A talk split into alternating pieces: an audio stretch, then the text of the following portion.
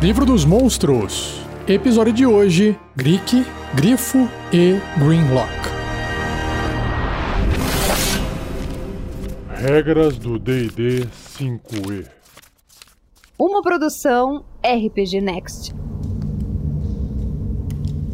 Começando então com o Greek. A ilustração que tem no livro dos monstros dessa criatura parece uma lesma, uma minhoca, só que na ponta, né, onde teria a cabeça, tem um, grande bico e aí quatro tentáculos com aparência de tentáculos de polvo. Nas pontas desses tentáculos tem umas pequenas garrinhas. E claro, é um bicho feio e um pouco deformado. Será que é uma monstruosidade ou uma aberração? Vamos descobrir na descrição sobre essa criatura no livro.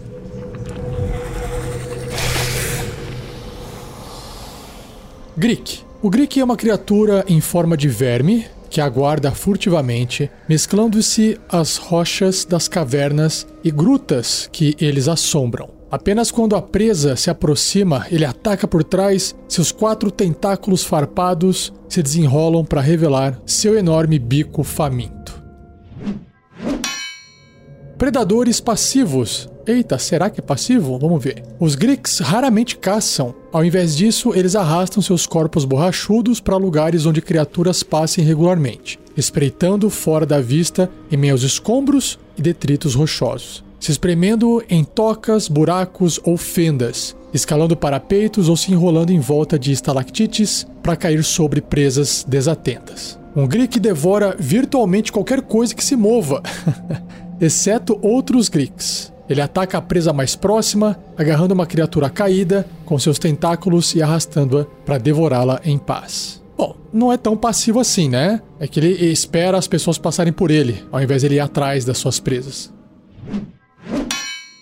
Emboscadores errantes. Os Greeks permanecem em uma área até que todo o estoque de alimento diminua, geralmente porque criaturas racionais tornam-se cientes da presença deles e planejam rotas alternativas em torno de seus covis. Quando as presas são escassas no subterrâneo, os Greeks se aventuram na superfície para caçar no ambiente selvagem, espreitando nas árvores ou nos parapeitos de encostas. Um bando de Greeks geralmente é liderado por um único alfa enorme e bem alimentado em torno do qual os outros se reúnem. Hum, será que vai ter mais de um bloco de estatísticas de Greek? Vamos ver, logo logo. Espólios da chacina. Com o tempo, os covis dos Greeks acumulam posses largadas de presas inteligentes e guias experientes sabem observar esses sinais indicadores. Exploradores do subterrâneo às vezes bloqueiam as rotas que levam a um covil de um Greek para deixá-los morrer de fome. Então coletam os bens das criaturas tolas que eles vitimaram. Olha só que massa. Tá aí. a ideia da aventura já tá ali, ó.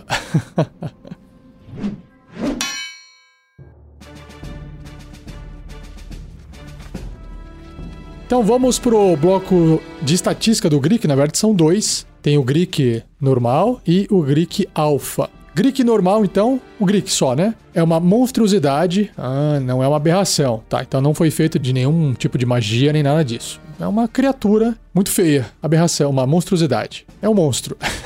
de tamanho médio, então, se você for pensar num verme, ele é bem grande para um verme, mas ocupa o tamanho de um ser humano. E o seu alinhamento é neutro, ele não é sem alinhamento. Ele tem um alinhamento, só que é neutro. Interessante. A sua classe armadura é 14, uma armadura natural, provavelmente por causa da sua pele ali. Pontos de vida 27, deslocamento 9 metros, né, os 30 pés, e também escala, né, tem a escalada de 9 metros, 30 pés. Então vai andando tranquilamente pelo chão e pelas paredes. Nos seus atributos físicos e mentais, os físicos são mais altos do que o médio, né, que é a média de 10 pontos. Então, força 14, destreza 14, que concedem bônus, já a constituição 11 não concede de bônus nenhum. E agora inteligência é 3, né? Inteligência de, de bicho, de monstro. Sabedoria 14, que também representa esse instinto da criatura. E o carisma 5. Resistência a dano de contusão, ou seja, recebe metade do dano. Cortante e perfurante de ataques que não sejam mágicos. Né? O mágico vai acabar passando por essa resistência que ele tem. Sentidos, ele tem visão no escuro de 18 metros, 60 pés, e percepção passiva de 12. Idiomas, nenhum. Seu nível de desafio é 2, concedendo 450 pontos de experiência. E aí ele tem uma habilidade chamada Camuflagem Rochosa, que possui, que dá a ele, né, vantagem em testes de destreza furtividade feitos para se esconder em terreno rochoso.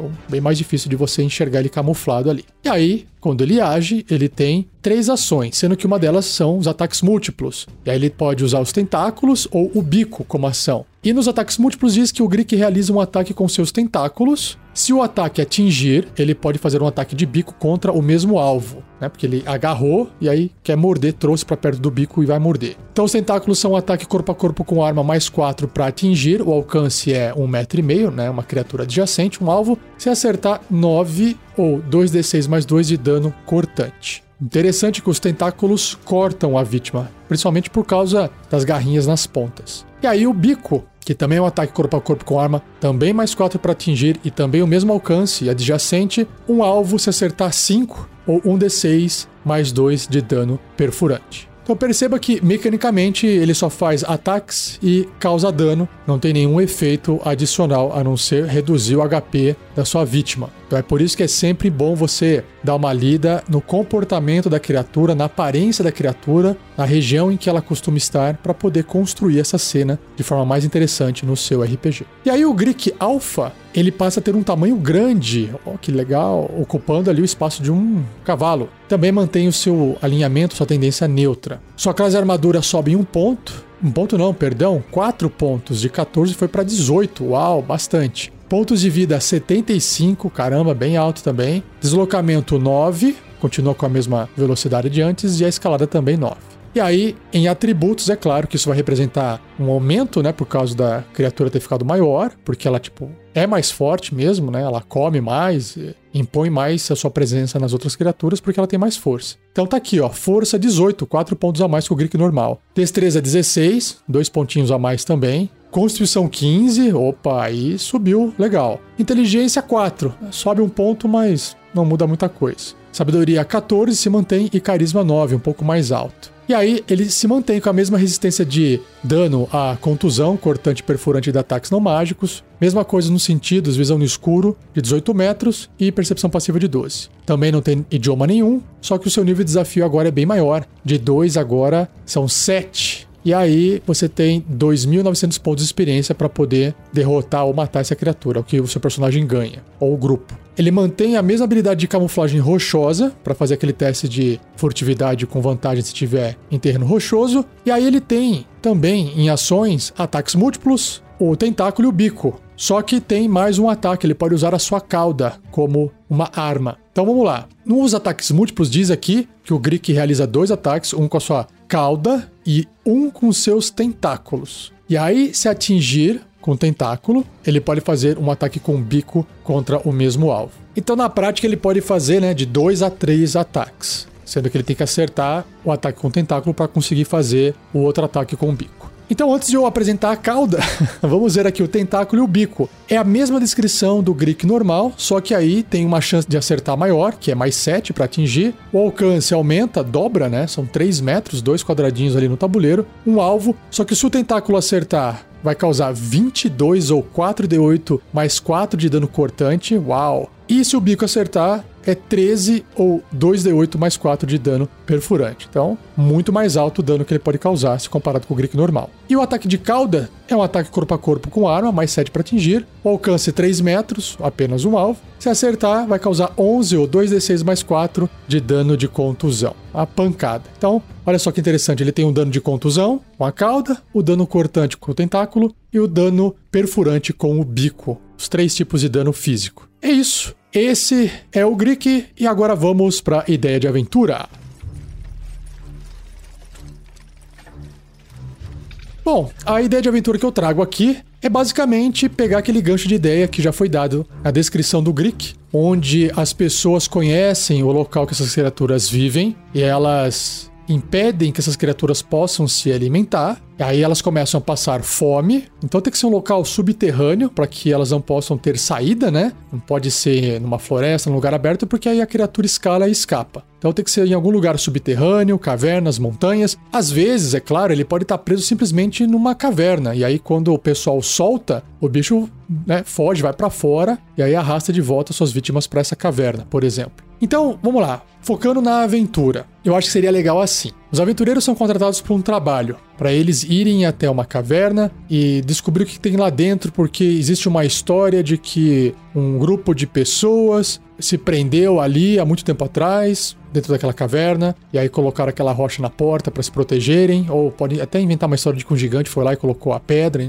enfim, e que agora é foi encontrado esse local que né, um lugar no meio da mata camuflado, e aí foi encontrado há rumores desse local e os aventureiros precisam ir até lá, tirar essa pedra, investigar o que tem nessa caverna e, e trazer o que tiver lá dentro e repartir com quem está passando essa missão. Mas tudo isso se trata de um golpe, né? A partir do momento que os aventureiros abrirem, conseguirem entrar nessa caverna, sim, primeiro eles vão encontrar essas criaturas lá dentro mortas e vão encontrar, sei lá, tesouros lá dentro, enfim, pode ser que sim, pode ser que não. Aí depende do que você achar melhor, mas o mais importante é, depois que abrir essa caverna, a porta dessa caverna, lá dentro vai ter os Greeks, todos famintos, não precisa ter necessariamente o Greek Alpha, ou se tiver, ele pode também estar tá super agressivo e super faminto, né? E aí vai rolar um combate, e eu acho que fica até interessante depois disso acontecer alguma coisa, né, na cena. Por exemplo, os jogadores, os personagens, no caso, podem fazer testes de natureza e tentar identificar algum conhecimento sobre os Greeks. E se eles descobrirem que, olha, essas criaturas elas têm esse comportamento, elas atacam suas vítimas e arrastam para um lugar, e sei lá, é comum uh, no lugar que essas pessoas morrem ter bastante tesouro, né, porque eles só comem a carne. E aí, será que isso vai ficar evidente de que eles foram enviados para uma armadilha? O que eu acho que vai deixar evidente se eles forem enviados para uma armadilha ou não é o que vai ter dentro da caverna. Se a informação não bater direito com o que tem dentro da caverna, do que foi falado para eles, provavelmente vai deixar eles com uma pulga atrás da orelha e falar assim: peraí, será que nós somos vítimas de algum golpe, né? E aí, claro que numa volta, isso pode ser gerado um novo conflito, se eles sobreviverem e voltarem, ou não, né? Ou eles voltam e o cara vai, puxa vida, achei que eles fossem morrer para pegar esses itens deles, no final eles voltaram com pouca coisa e tá tudo certo. E aí esse cara pode passar uma outra missão para eles, essa pessoa, né? Para eles poderem ir em outro lugar e, sei lá, ser um outro golpe. Aí você usa uma outra criatura. Enfim, aí vai. Tô estendendo aqui na ideia, mas basicamente o exercício é esse, né? Tô fazendo aqui na hora a ideia, né? Não tô preparando e nem escrevi isso antes. Tô falando enquanto eu vou pensando. Então, se você também tiver a mesma ideia, saiba, né? Já deve estar careca de saber, se você está ouvindo todos os episódios do Regras do D&D 5e, que nós temos um fórum, o fórum do RPG Next, que basta você acessar através do site rpgnext.com.br e tem um link no topo onde está escrito fórum. Só entrar lá, criar uma conta. Se você quiser escrever a sua ideia de aventura para que outras pessoas possam jogar, usar a sua ideia, ou se você quiser interagir com as pessoas, oh, galera, tô com essa ideia aqui, quero jogar essa aventura e escrevi essa ideia, alguém gostou da ideia, alguém tá afim. É claro que também se você escreve a ideia e compartilha a ideia e você pede para alguém jogar aquela ideia com você, a pessoa já sabe da sua ideia de aventura e se ela for um jogador, né, um personagem jogador, já não dá mais para jogar. Então tome cuidado com o que você pede, com o que você escreve lá. A não ser que você queira dar também uma enganada nas pessoas, falar que é uma coisa e depois inventar falando que é outra. Que é o que você também pode, inclusive, fazer na sua aventura. Vou, ó, vou retomar a ideia aqui, né? Uma pessoa chama os aventureiros, aí essa pessoa fala assim: olha, gente, existe um lugar assim, assim assado, que tá com a pedra presa, que as pessoas fecham essa pedra para poder prender as criaturas lá dentro, e aí todo mundo que é enviado para lá é pego pelos Greeks, são mortos, e aí as pessoas vão lá e roubam seus itens. Eu quero que vocês vão até lá e acabem com isso. Então, tudo isso é verdade. Só que o que é que tem por trás disso, aí pode ser uma outra coisa. Então aí os aventureiros vão lá, beleza, a nossa missão é essa. Esse spoiler não é o problema, porque a gente tá indo consciente de que isso vai acontecer. E depois que abrir a pedra, o que será que vai ter lá dentro? E se os Greeks estiverem todos mortos? Será que eles morreram de fome? Será que um outro grupo de aventureiros os matou? O que, será que aconteceu? Então, tá vendo? Então você pode trabalhar de diversas formas a sua ideia de aventura. Chega! Vamos pro próximo monstro: os grifos. Seja você também um guerreiro uma guerreira do bem. Para saber mais, acesse padrim.com.br barra rpgnext ou picpay.me barra rpgnext.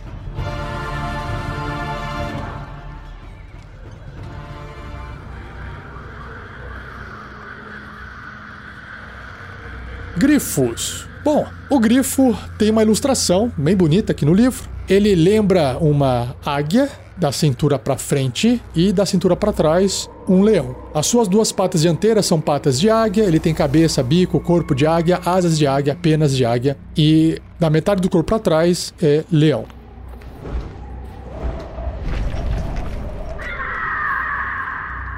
Grifo. Os grifos são carnívoros, aviários, ferozes, com musculosos corpos de leões e a cabeça, as patas dianteiras e as asas são de águias. Quando eles atacam, os grifos são tão rápidos e mortais quanto as águias, mesmo quando golpeiam com a selvageria, força e graça de um leão. Vamos descobrir como é que isso aqui é transcrito em mecânica quando eu chegar no bloco de estatísticas. Devoradores de cavalos, olha só. Os grifos caçam em pequenos bandos, voando alto sobre as planícies e florestas próximo das encostas rochosas onde ficam seus ninhos. Animais de rebanho e cavalos são as presas que anseiam acima de todas as outras, apesar deles também caçarem e matarem hipogrifos, que será apresentado num cast futuro. Quando um grifo avista cavalos, ele guincha para alertar seus companheiros de bando que descem rapidamente em direção à presa. Esses cavalos de montaria ou de rebanho, apavorados com o grito estridente do grifo, preparam-se para a luta sangrenta que inevitavelmente acontecerá. Um grifo ignora o cavaleiro de um cavalo quando possível, e um cavaleiro que abandone sua montaria, ou um pastor que libere um ou dois cavalos pode escapar ileso enquanto o grifo ataca sua presa escolhida. Cavaleiros que tentem proteger seus cavalos atraem toda a fúria de um grifo atacante. Habitantes do céu. Os grifos fazem seus ninhos em altas encostas rochosas, construindo-os com gravetos, folhas e ossos de suas presas. Uma vez que têm estabelecido seu território, os grifos permanecem na área até que todo o estoque de alimento seja exaurido. Agressivos e territorialistas, os grifos se engajam em combates aéreos brutais para defender seus ninhos, rasgando e retalhando as asas de intrusos voadores para enviá-los numa espiral da morte até o solo. As criaturas que escalarem até o covil de um grifo são arrancados do penhasco e devorados, ou são derrubados das alturas para cair em direção à morte. Montarias treinadas. Um grifo criado desde o ovo pode ser treinado para servir como montaria. Porém, esse treinamento requer muito tempo, gastos a maior parte com a alimentação pesada da criatura e, claro, por ele ser perigoso. Treinadores experientes acostumados com a ferocidade lendária dos grifos são praticamente os únicos capazes de criar essas criaturas em segurança. Uma vez treinado, um grifo é uma montaria feroz e leal. Ele se vincula a um mestre por toda a vida, voando para a morte para proteger seu cavaleiro. Um grifo de montaria mantém seu apetite voraz por carne de cavalo, e um mestre sensato garantirá que um grifo esteja satisfeito com outras presas enquanto passa por terras civilizadas. o mestre sensato.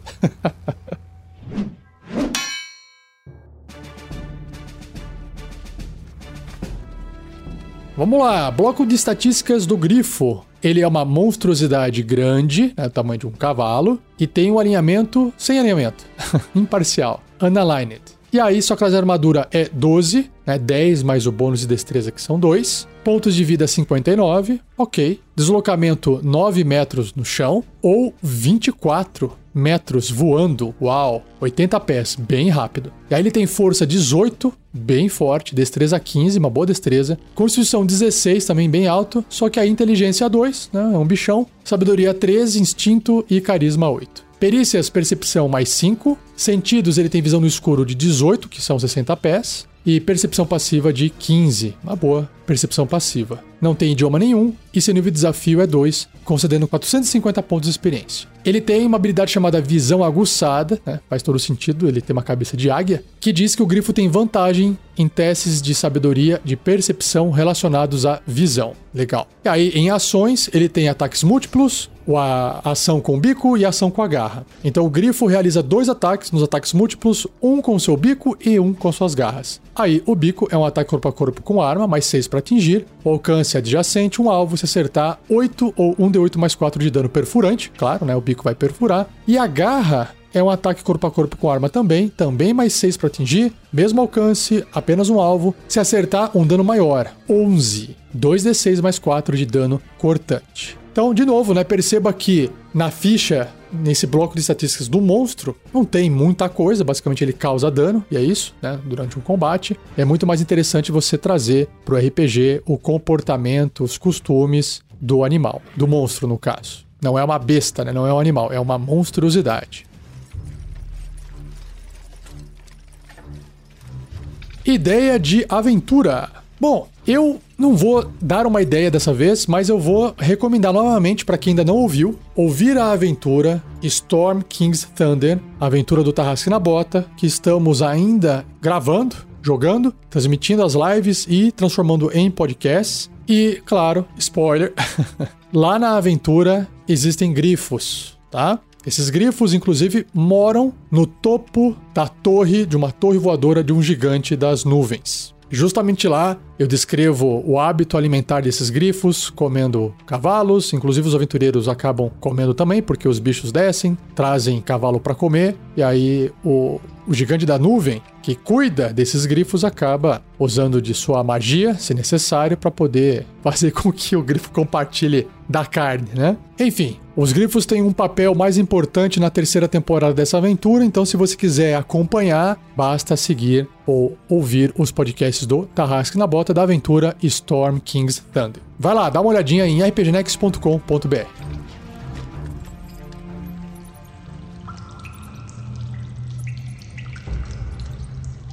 Para fechar o cast de hoje, nós temos o Greenlock. E a ilustração que o livro traz parece um ser humano, vamos chamar de, de humanoide, né? Porque tem braços, pernas, mas parece assim um humanoide das cavernas, porque ele tá todo nu, mas é claro que tem ali um, um pedaço de pele de animal cobrindo suas partes íntimas. E o que chama atenção é que ele tem um pouco de pelo demais no corpo, unhas compridas nos dedos, Aí ele é um pouco careca, com pouco cabelo, orelhas pontudas, uma boca bem grande, com lábio preto cheias de dentes. Assim, bem grande se comparado com o tamanho humano, tá? E aí não parece que ele possui olhos. Embaixo das sobrancelhas ali no nariz, no rosto dele, parece que ele não tem olhos. E aí ele tá com uma papa assim no pescoço, a pele um pouco meio enrugada, mas ao mesmo tempo meio forte, mostrando a musculatura e acinzentada, porque o, o cocoroco dele ali, a cabeça onde não tem cabelo, e no ombro, parece sim ter um, um pouco de calo, mas sei lá, como se a pele fosse mais grossa ou umas bolhas, não dá para saber. E na mão, ele segura um pedaço de osso com outros ossos fazendo, como se fossem espetos, assim, pontas, numa forma de massa de ossos, né? Parece uma criatura bem selvagem e até uma lembra uma aparência meio mitológica, assim, né? Porque tem bastante semelhança com características de humanoides convencionais. Greenlock. Os degenerados Greenlocks subterrâneos já foram humanos. Ah, tá explicado, ó. Já foram humanos. Mas sua adoração pelos devoradores de mentes Uau, que legal. Devoradores de mentes são os Mind Flyers, que ainda não foram apresentados até o momento dessa gravação. Ao longo de gerações no subterrâneo, os transformou em monstros canibais cegos muito tempo atrás. Cultistas aviltados. Aviltado significa algo que foi desonrado, humilhado ou rebaixado. Em inglês é debased, que é base, é base, né? De base é fora da base, algo assim. O Império dos Devoradores de Mentes havia se espalhado por muitos mundos, escravizando incontáveis raças. Dentre essas estavam culturas humanas, cujos altos sacerdotes foram subvertidos pelos devoradores de mentes através de seus poderes insidiosos de controle de mente. Esses líderes gradualmente direcionaram a fé de seus seguidores para os Ilitides, os quais eles veneram como divindades blasfemas. Com o tempo, os rituais desses humanos escravizados criaram cultistas canibais fervorosos que consideram os Ilitides comedores de cérebro como um santíssimo sacramento. Os Ilitides comandaram seus adoradores a abduzir outras criaturas racionais para serem sacrificadas. É bem esquema Lovecraft, né? Após o cérebro da vítima ser consumido, os devoradores de mentes dão o corpo sem vida para seus cultistas. Caçadores cegos. Quando o governo dos devoradores de mentes ruiu, seus cultistas enfrentaram guerras constantes contra os inimigos deles. as mesmas criaturas que haviam sido suas vítimas. Os cultos fugiram para os domínios do subterrâneo dos seus deuses Ilitides. Por gerações, em seus reinos obscuros, os cultistas aprenderam a utilizar seus outros sentidos para sobreviver. É, rolou uma seleção natural, se é que isso existe no mundo de fantasia, mas pode ter tido ou não essa influência natural, mais o efeito da magia. Continua. Com o tempo, seus olhos atrofiaram e se fecharam, deixando para trás órbitas oculares cobertas. Os ouvidos de um Greenlock captam a mais leve passada ou sussurro que ecoe pelas passagens rochosas. Eles podem falar em tons muito baixos para a maioria dos outros humanoides ouvirem. O cheiro de suor, carne e sangue desperta seu apetite. Ele pode rastrear tais cheiros como um cão de caça. Ah, provavelmente tem isso aqui como habilidade ali na ficha, hein? Já já vamos ver. Para aprimorar seus sentidos, os Greenlocks deixam rastros de sangue, pilhas de esterco ou de vísceras de vítimas mortas em locais distantes de seus covis. Quando intrusos passam por essas áreas, eles carregam o cheiro imundo consigo, deixando os Greenlocks cientes de sua aproximação. Olha só que legal. Para a maioria das criaturas, a cegueira é um enorme obstáculo. Para um Greenlock, com seus outros sentidos apurados, a cegueira é uma benção. Um Greenlock não é enganado por ilusões visuais ou percepções equivocadas. Ele é implacável enquanto caça suas presas. Guerra infindável. Os Greenlocks continuam a venerar os devoradores de mentes, servindo sempre que podem. Os Greenlocks também recordam da guerra que os levou aos subterrâneos. Para eles, essa guerra nunca acabou. Eles continuam a retornar à superfície do mundo para abduzir prisioneiros para os seus mestres elitires.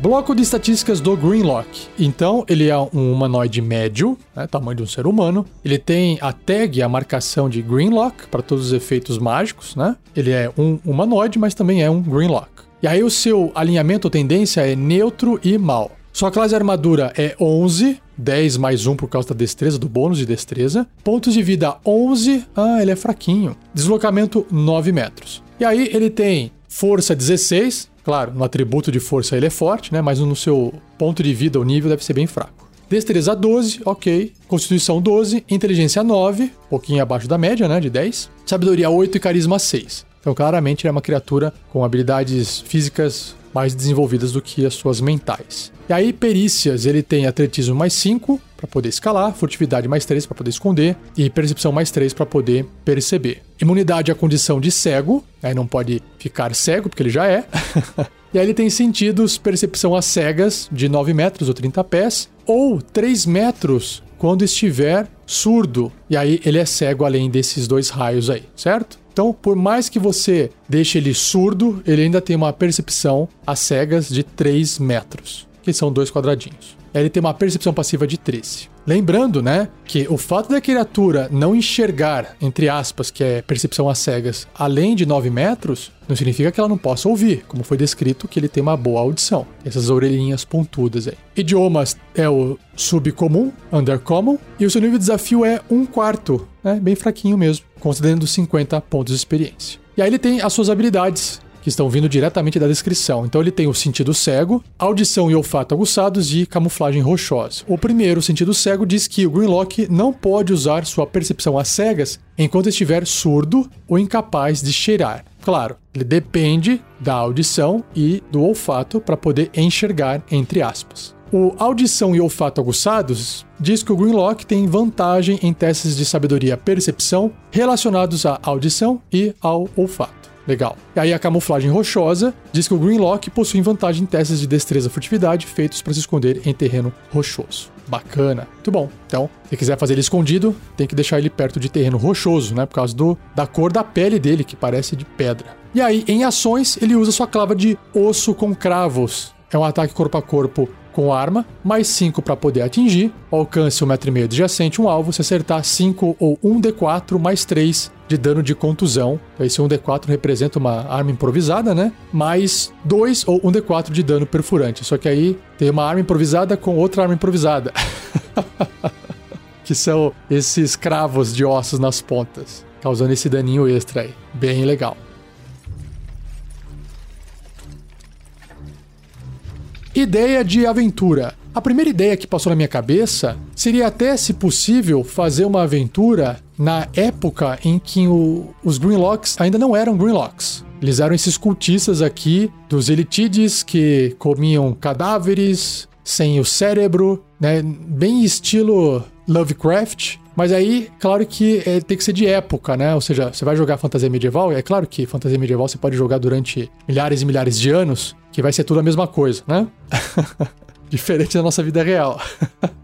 Nada impediria de você, por exemplo, fazer uma aventura onde os aventureiros têm que eliminar ou acabar. Então, por exemplo, imagina que os aventureiros nessa, nessa época são as vítimas desses cultistas que estão sendo constantemente abduzidos para baixo da terra para servirem de tanto de alimento para os elitides, né, comerem seus cérebros, quanto para depois servir de comida para os cultistas canibais. Então, claro que nesse caso, se isso for acontecer, você não vai poder usar um Greenlock como ficha de monstro, mas você pode usar apenas a história. E você pode sim fazer uma aventura também de época. Então, por exemplo, se você joga com um elfo, joga com um anão, é claro que talvez é, 800 anos, mil anos não seja suficiente para poder um cultista que fique preso e more lá dentro da caverna, talvez vire um Greenlock. Pode ser que sim, pode ser que não. Por exemplo, pensa no, no Senhor dos Anéis, onde tem o Gollum, né? E o Gollum era um hobbit, né? Antes. E aí o, o anel, a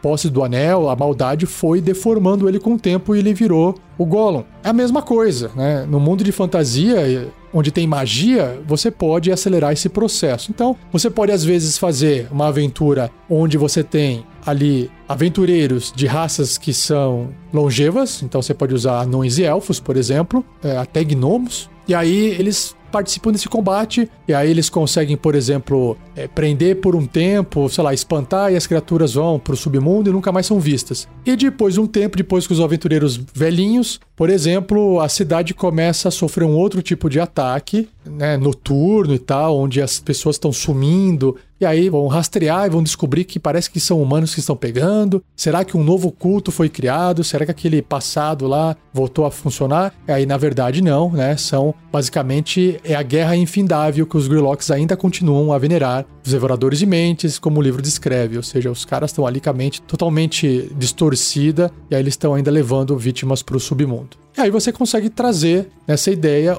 aí sim a ficha do Greenlock para poder combater. Na primeira parte pode ser fichas de cultista, e aí na segunda parte, anos depois, milhares de anos depois, ou é, centenas de anos depois, podem ser os Greenlocks. Se você tiver uma ideia também legal e quiser compartilhar, já sabe. Só compartilhar ela no fórum do RPG Next.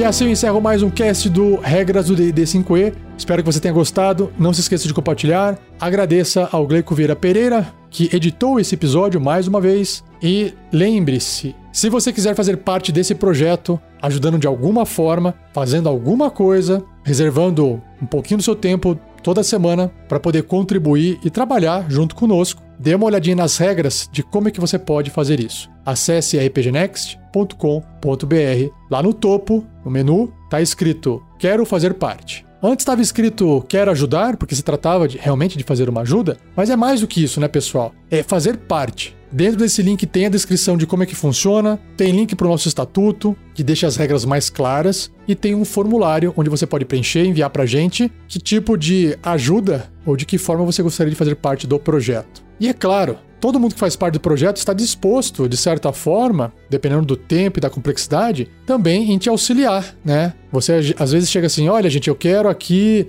é, editar podcast. Por exemplo, o Gleico foi um, né? Que falou que queria ajudar com edição de podcast. Falei, sem problemas. Vamos ver aí qual é a sua capacidade de edição. E aí, o Gleico na época enviou. Falei, nossa, cara, tá muito boa essa edição. Já, o Gleico já tinha essa habilidade, né? Em fazer as edições e precisava de ajustes. Aí, basicamente, eu expliquei para ele, passei alguns tutoriais, expliquei para ele algumas coisinhas para deixar o formato mais parecido do que eu fazia antes. E aí, claro que ele aceitou fazer esses ajustes, essas melhorias, e hoje tá aí ele editando muito bem os episódios do Regras do D&D 5e. Enfim, entre em contato conosco, tem um formulário lá no site, já sabe onde clicar, lá no topo, quero fazer parte. A gente conversa tá bom? É isso. E não perca o próximo episódio, onde eu irei apresentar para vocês as bruxas, ou hags em inglês. Beleza? Então, deixo aqui meu abraço e até o próximo episódio.